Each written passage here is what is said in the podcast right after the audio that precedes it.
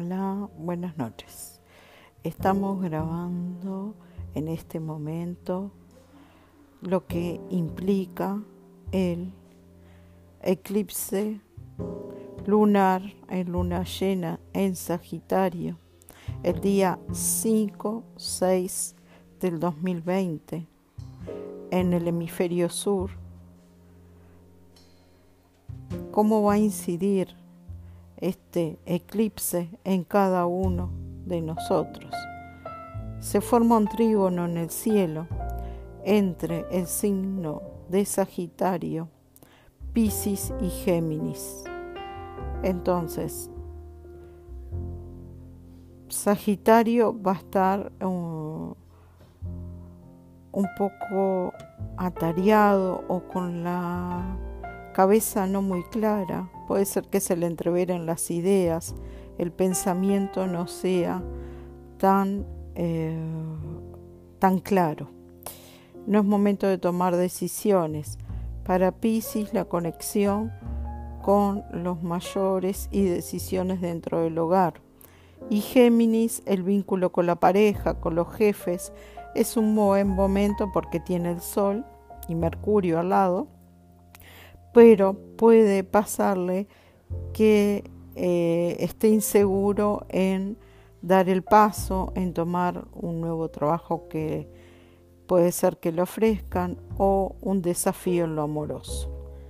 Bien, Sagitario va a incidir en cada uno de nosotros.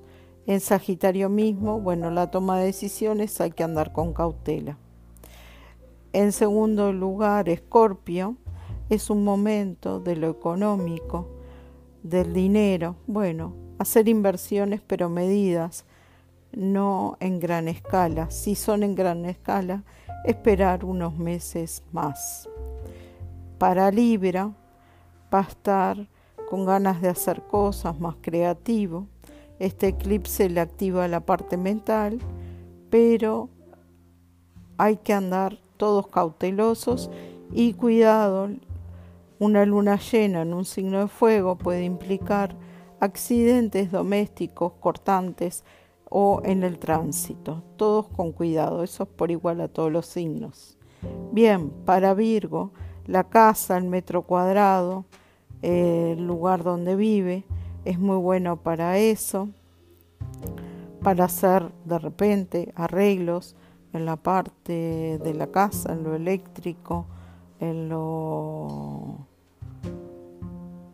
alguna reforma, mejorar cosas para la casa. Para Leo lo va a afectar en la casa de eh, los amores, la creatividad y una luna llena en fuego activa a eh, Leo que de por sí está siempre con innovaciones y quiere hacer cosas nuevas. Bien, después seguimos con cáncer, va a estar eh, muy demandado energéticamente, puede ser que esté cansado, eh, que esté muy expuesto a lo laboral, entonces aparece el cansancio mental, espiritual y emocional. Después seguimos con eh, Géminis, que va a estar vinculado con lo amoroso, con los jefes. Es un buen momento para los geminianos que están solos para lanzarse una nueva relación o buscar el amor. Para Tauro, la casa de los miedos, la casa de lo sexual, Pueden haber golpes de suerte en la parte económica, eh, entrada de dinero inesperada. Para Aries, la casa de los viajes, de los estudios superiores, eh, es buen momento para conectarte con todo lo que es estudios superiores, astrología, numerología, espiritualidad, barras de access, péndulo hebreo, sanación y planificar un viaje para el año que viene.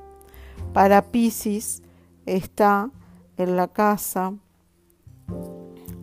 del trabajo y eh, lo que realmente quiere hacer. Puede ser un momento de decisiones, de transgredir lo que venía haciendo y hacer algún cambio. Bien, después seguimos con Acuario en los vínculos sociales, reconocimiento, la parte laboral y eh, nuevos vínculos que llegan a su vida.